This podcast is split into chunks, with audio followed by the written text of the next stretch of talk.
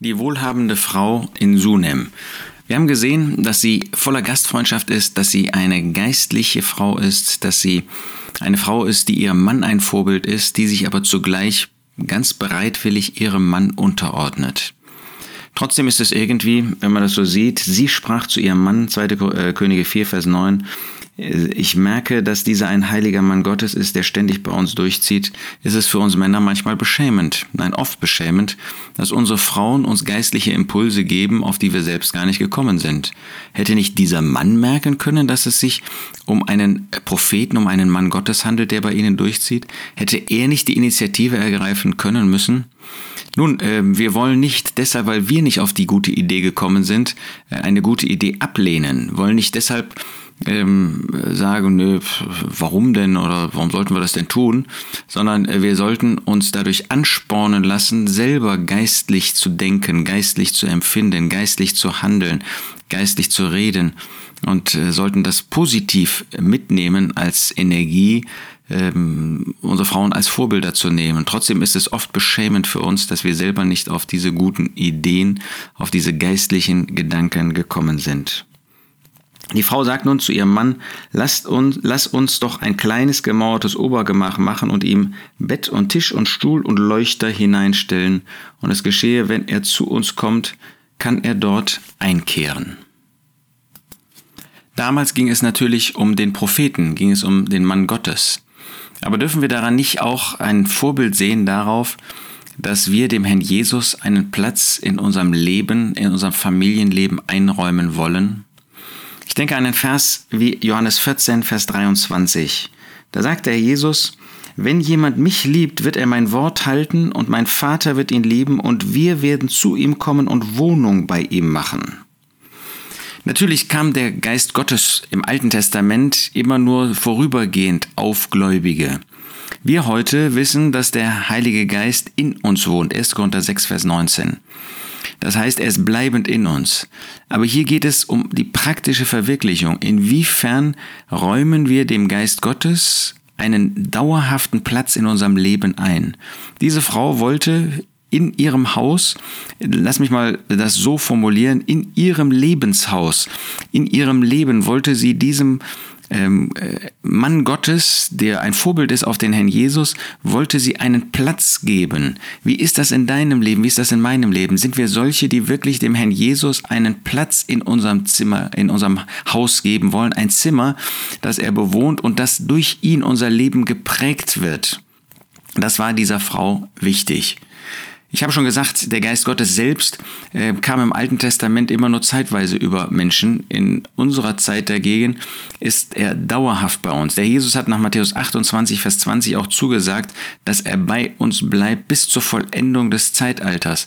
Aber wie ist das praktischerweise? Ist der Geist Gottes derjenige, der in unserem Leben wirklich den Ton angibt? Ist er derjenige, der nicht der Gast ist, sondern der zum Gastgeber wird? Das ist ja so bemerkenswert, als diese beiden beiden Jünger, die nach Emmaus unterwegs waren, dann den Herrn Jesus bitten, bei ihnen zu bleiben, dann wird er auf einmal zum Gastgeber, dann dankt er auf einmal für die Gaben und wird ja, wie wir dann wissen und lesen in Lukas 24, unsichtbar für sie. Aber er übernimmt dann die Rolle er übernimmt die Funktion des Gastgebers. Das möchte der Herr tun in deinem, in meinem Leben. Das möchte der Geist Gottes tun. Dafür müssen wir ihm aber einen Raum geben, müssen wir ihm Raum geben in unserem Leben. Und das ist die Frage, kann er den einnehmen? Hat er den? Ähm, geben wir ihn dem? Sind wir ganz bewusst bereit, uns ihm unterzuordnen? Der Jesus sagt ja hier in Johannes 14, wenn jemand mich liebt, wird er mein Wort halten. Das tun wir dadurch. Das ist nicht irgendwie so was, was ähm, Mystisches, was Spekulatives, sondern das ist eine echte Glaubensrealität Realität, dass der Geist Gottes, dass der Herr Jesus in unserem Leben bestimmend ist, dadurch, dass wir sein Wort lesen und sein Wort ernst nehmen und sein Wort in unser Leben hineinnehmen, es auf Licht scheinen lassen auf unser Leben und indem wir diesem Wort von Herzen gehorsam sind. Genau das hat diese Frau getan. Und was sagt sie? Lass uns ein kleines gemauertes Obergemach machen. Es sollte ein gemauertes Obergemach sein. Und damit wird deutlich, das sollte nicht mal eben für zweimal, dreimal sein, sondern es sollte eine Dauereinrichtung sein. Ist das meine Entscheidung im Blick auf den Herrn Jesus, auf den Geist Gottes, dass er praktischerweise auf Dauer das Leben in äh, mein Leben bestimmt? Oder ist das je nachdem, wenn ich mich gut fühle, wenn ich mich geistlich fühle, wenn ich mir Zeit nehmen will mal für geistliche Dinge, dann soll er die Herrschaft in meinem Leben haben. Aber ansonsten mache ich, was ich selbst will. Es ist ein gemauertes Obergemach, nichts Vorübergehendes. Darin ist diese Frau uns ein Vorbild. Und wie tragisch, ich sage das nochmal, wenn unsere Ehefrauen, vielleicht auch unsere Töchter, uns darin ein Vorbild sind ähm, und uns einen Ansporn geben und nicht wir ihnen. Eigentlich sind wir als Männer, die wir nach Gottes Wort, wir haben das gesehen, das Haupt der Frau sind. Die sind nicht wertvoller, aber wir sind das Haupt. Gott hat dem Mann eine Position gegeben, auch wenn das in dieser Gesellschaft völlig anders gesehen wird, in der er die Verantwortung hat für seine Ehe, für seine Familie, in der er das Haupt ist, den ersten Platz einnimmt. Aber das soll natürlich dann auch geistlicherweise sichtbar sein, indem wir solche sind als Ehemänner, die Vorbilder sind, die vorangehen. Und leider ist das oft nicht der Fall. Ähm, äh, sind unsere Frauen uns, uns dann Vorbilder. Schade, aber nehmen wir sie dann wenigstens zum Anlass, unser Leben neu auszurichten, dass auch in meinem persönlichen Leben wirklich der Herr das Sagen hat.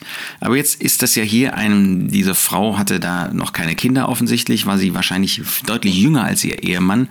Äh, nicht, dass ich das als besonders vorbildliches für uns heute nehme, aber das war in der damaligen Zeit immer wieder der Fall. Und äh, äh, denn sie hat dann Kinder bekommen und man hatte nie, man hat nicht den Eindruck, dass der Mann auch in dem gleichen jungen Alter war ähm, so dass sie eben diesen Mann, diesen ungeistlicheren, diesen ungeistlichen, kann man später sogar sagen, Mann heiraten musste. Aber ähm, sie hat das dann getan für die Familie. Das ist der Punkt. Sind wir ähm, solche, die dem Herrn in unserem persönlichen Leben den ersten Platz geben. Aber dann sind wir solche, die ein solches Zimmer für den Herrn haben. Ich sage nochmal, der dann der Gastgeber wird für unser Haus, für unsere Familie. Oder ist das nur eine persönliche Sache, mein persönliches Leben, das will ich wohl für den Herrn führen, aber was die Familie betrifft, dann machen wir, was wir wollen. Oder haben unsere Kinder auch diesen Eindruck? Können sie den Eindruck gewinnen, dass der Herr wirklich den ersten Platz in unserem Leben hat? Ein gemauertes Obermach gemacht merken unsere Kinder, dass der Herr das Sagen hat in unserer Familie. Das ist ein schönes Beispiel in 1. Korinther 16, das Haus des Stephanas. Ähm, die sich den Heiligen zum Dienst verordnet hatten. Und das ging natürlich aus von dem Stephanas, aber hat die ganze Familie gepackt, hat die ganze Familie ergriffen. Ist in unserem Familienleben, ist das auf den Herrn ausgerichtet? Sind die Zusammenkünfte das, wo selbstverständlich wir hingehen, wo selbstverständlich ähm, wir alle als Familie, auch unsere Kinder, ähm, einen Platz haben? Wir fragen doch nicht unsere Kinder, wollt ihr mit uns gehen? Sondern das ist selbstverständlich, dass wir als Familie da sind, wo der Herr verheißen hat, in der Mitte der zwei oder drei zu sein, die in seinem Namen versammelt sind. Ist der Herr auch in unserem täglichen, in unserem praktischen Leben der Mittelpunkt? Merken unsere Kinder, dass wir das, was wir tun, für den Herrn tun, mit dem Herrn tun? Können wir das, was wir tun, alles mit dem Herrn tun? Oder müssen wir ihn praktischerweise eigentlich zurücklassen bei dieser oder jeniger, jener Beschäftigung. Ein gemauertes Obergemach. Und es war ein Obergemach. Das spricht von einer moralischen, geistlichen Erhabenheit, wenn der Herr bei uns ist.